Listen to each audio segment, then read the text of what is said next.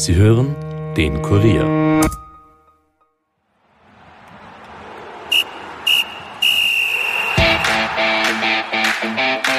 Es ist soweit. Am Samstag kann das österreichische Fußballnationalteam vorzeitig die Qualifikation für die EM 2020 fixieren. Alles, was es braucht, ist ein Sieg gegen Nordmazedonien. In dieser Episode wollen wir daher noch kurz einen Blick auf das vergangene Bundesliga-Wochenende werfen und dann in aller Ausführlichkeit über die Chancen des ÖFB-Teams und die Bedeutung der EM-Quali sprechen. Zu Wort kommen dabei Sportchef Bernhard Hanisch und Sportredakteur Alexander Strecher. Mein Name ist Steffen Berndl und ihr hört die Kurier Nachspielzeit. Nachspielzeit, der Fußball-Podcast von und mit der Kurier Sportredaktion.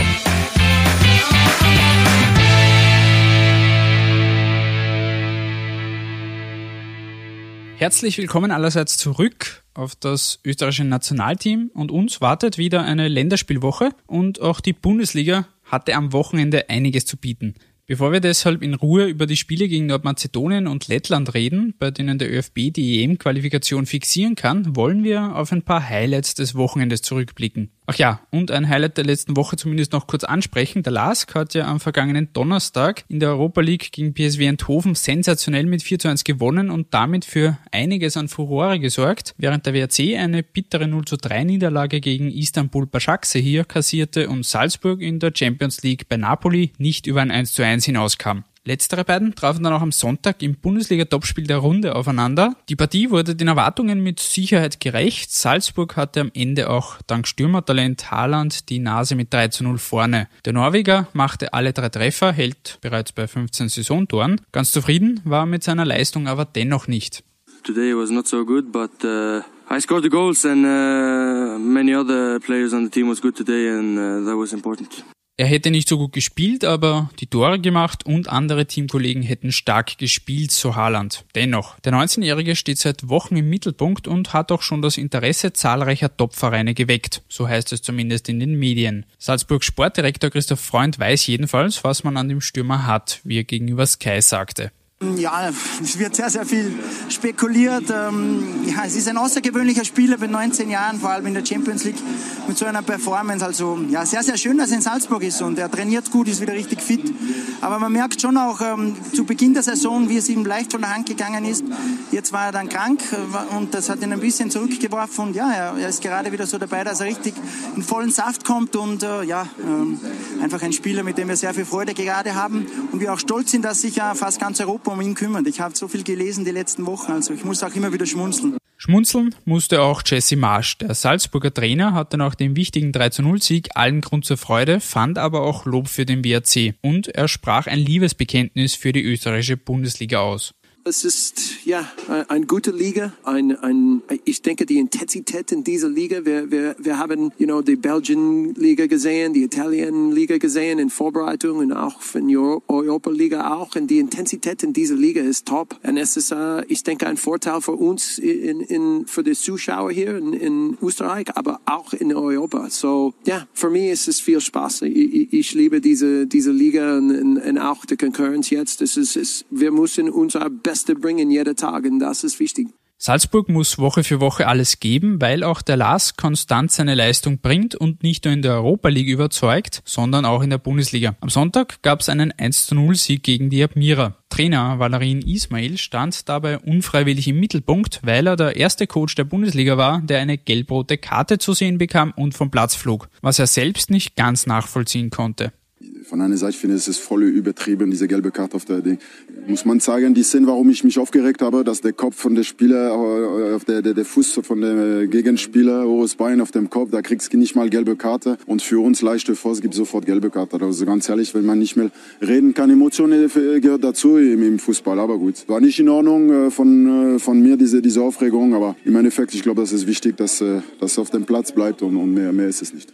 Ganz wichtige Siege gab es auch für die beiden Wiener Großclubs. Rapid erwischte bei Altach einen Blitzstart, lag bereits nach 35 Minuten 3 zu 0 voran und brachte dieses Ergebnis über die Zeit. Die Austria zitterte sich gegen Mattersburg zu einem 2 zu 1 Sieg. Bei den Violetten kriselte es nicht nur sportlich, sondern auch in der Beziehung zu den Fans. Zuletzt gab es einen offenen Brief des Vereins an die Anhänger sowie eine Antwort des harten Kerns. Es wird weiterhin der Rücktritt des Vorstands gefordert und auch Sportvorstand Peter Stöger zog den Unmut der Fans auf sich. Daher war dieses 2 zu 1 auch kein wirklicher Befreiungsschlag für die Austria, wie Trainer Christian Ilzer bestätigte.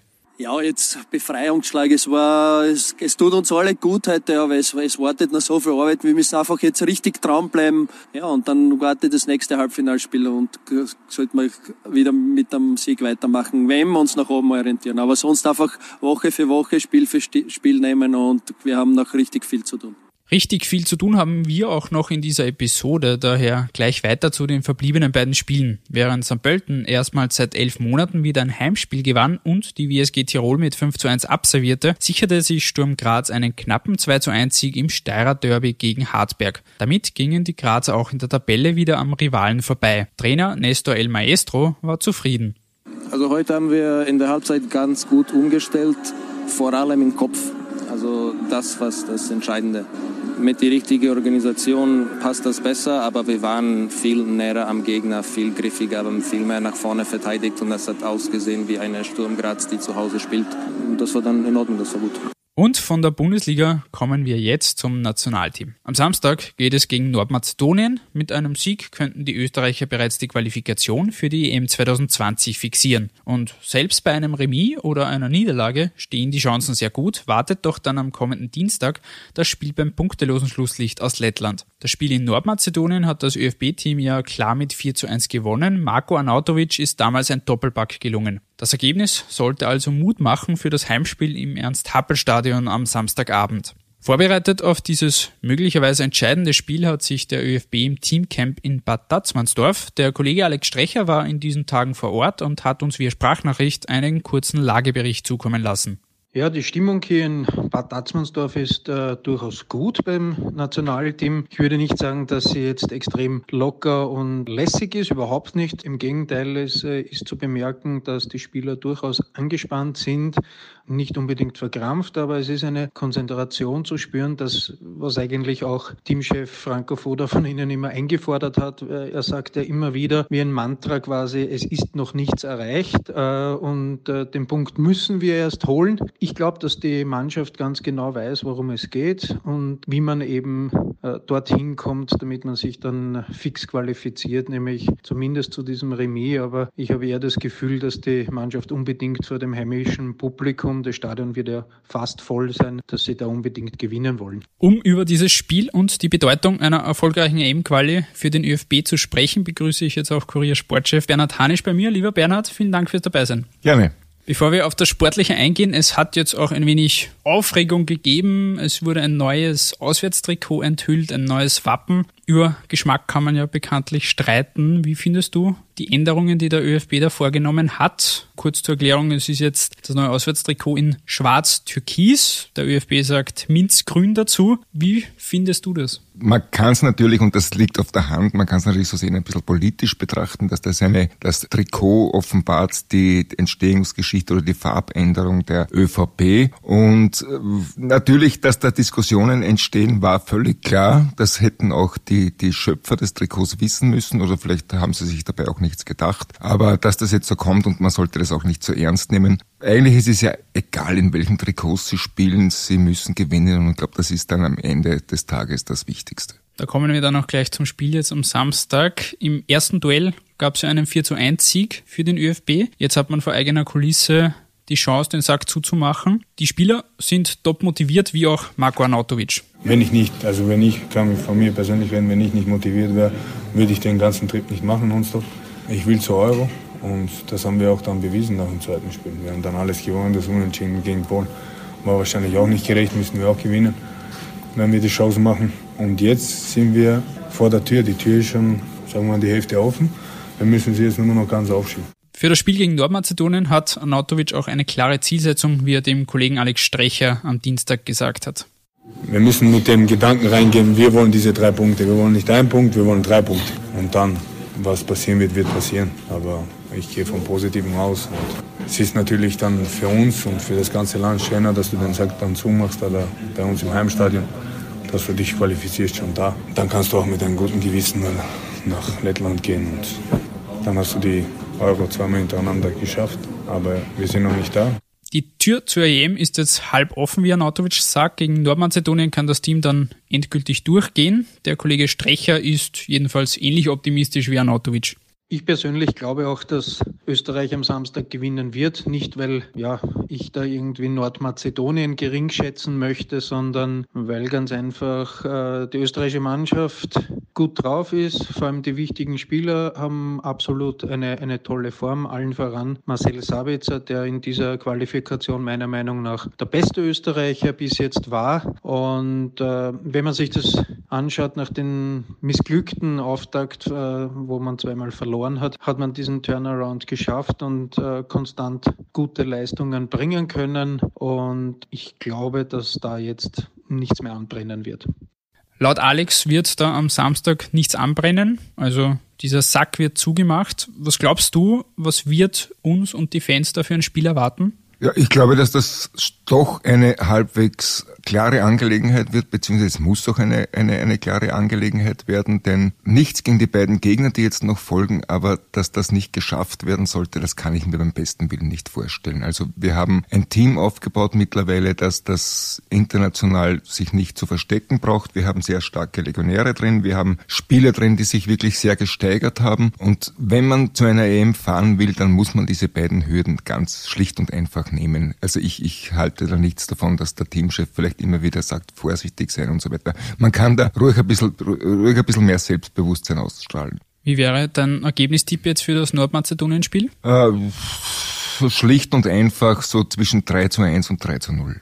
Also ähnlich wie beim Hinspiel. Ja. Wenn wir uns zurückerinnern an den März, als die Quali begann, da hat Österreich gleich zwei Niederlagen kassiert gegen Polen und in Israel. Da ist das Team ja schnell abgeschrieben worden, dass die Quali eigentlich schon zu vergessen ist. Jetzt ist das eigentlich nur mehr reine Formsache, dass man die erfolgreiche Quali schafft. Also zwischen himmelhoch jauchzend und zu Tode betrübt ist da eine relativ große Bandbreite. Wie sehr hat dich jetzt das ÖFB-Team aber in dieser Quali bis jetzt tatsächlich überzeugt? Naja, man muss schon sagen, ich war in Israel dabei und, und es war schon verwunderlich, wie, wie, sich, wie sich das Team, also die, die schon sehr dicke Butterschicht vom Brot nehmen hat lassen. Man hatte auch da gut gespielt, aber so zu verlieren, das hat schon irgendwelche Befürchtungen freigemacht. Mittlerweile hat sich das Team wieder gefestigt und das liegt eben auch daran, dass sich Spieler wirklich gesteigert haben, beziehungsweise Spieler auch Verantwortung äh, übernommen haben. Da denke ich vor allem an den Marcel Sabitzer zum Beispiel, der ja vorher ein Mitläufer war im Team und jetzt wirklich eine tragende Rolle übernommen hat. Wie gesagt, die Klasse der Spieler muss das auch hergeben und die Klasse des Teams ist auch dazu berechtigt, in dieser Gruppe zumindest den zweiten Platz zu übernehmen.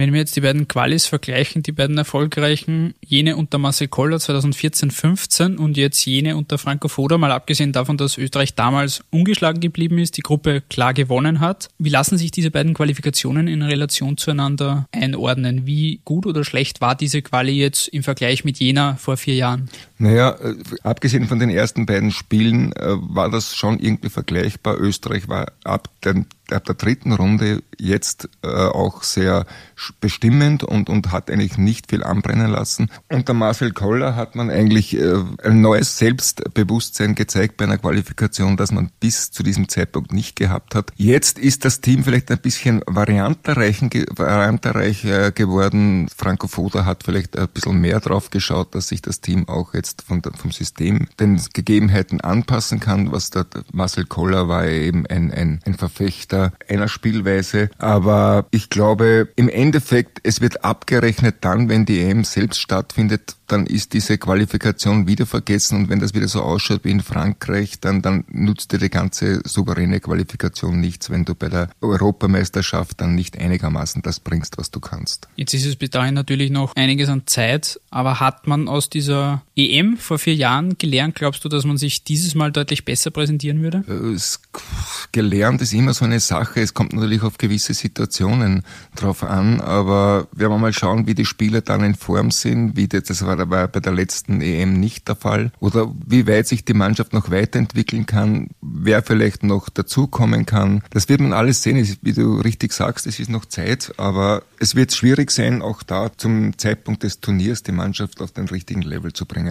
Ich hoffe, das gelingt diesmal. Und auf die Gegner müssen wir natürlich dann auch noch warten, Eben. wer dann in dieser Gruppe Kommt warten wird. An, ja. Damals ist rund um diese EM-Qualifikation auch durch die Tatsache, dass man ungeschlagen geblieben ist, eine relativ große Euphorie ausgebrochen. Heuer merkt man, zumindest meines Gefühls nach, noch nicht so viel davon. Jetzt wird man gegen Nordmazedonien wird man sicher wieder mehr Zuschauer ins Stadion locken, wenn es darum geht, die EM-Quali zu fixieren. Aber würdest du das auch so sehen, dass in dieser Quali die Euphorie und die, die Freude darauf, jetzt bei der EM auch dabei zu sein, nicht so zu spüren ist? Es ist ein bisschen anders, das stimmt, es, aber das kann sich ja noch ändern. Vielleicht war auch die Gruppe nicht ganz so attraktiv wie vielleicht noch, oder, oder vielleicht war das Gefühl, etwas neu zu haben, dass man sich selbst einmal für eine Europameisterschaft qualifiziert, einmal, vielleicht ist das jetzt schon eher nicht ganz was Neues, sondern, sondern man muss sich erst wieder darauf einstellen, dass man eben auch was erreichen kann im internationalen Fußball. Und ich glaube auch die Gruppe war vielleicht nicht ganz so attraktiv aber ich glaube, das kommt wieder. Und wenn das wirklich gelingen sollte, eine, eine, eine Qualifikation, dann, dann wird sich das auch wieder ändern.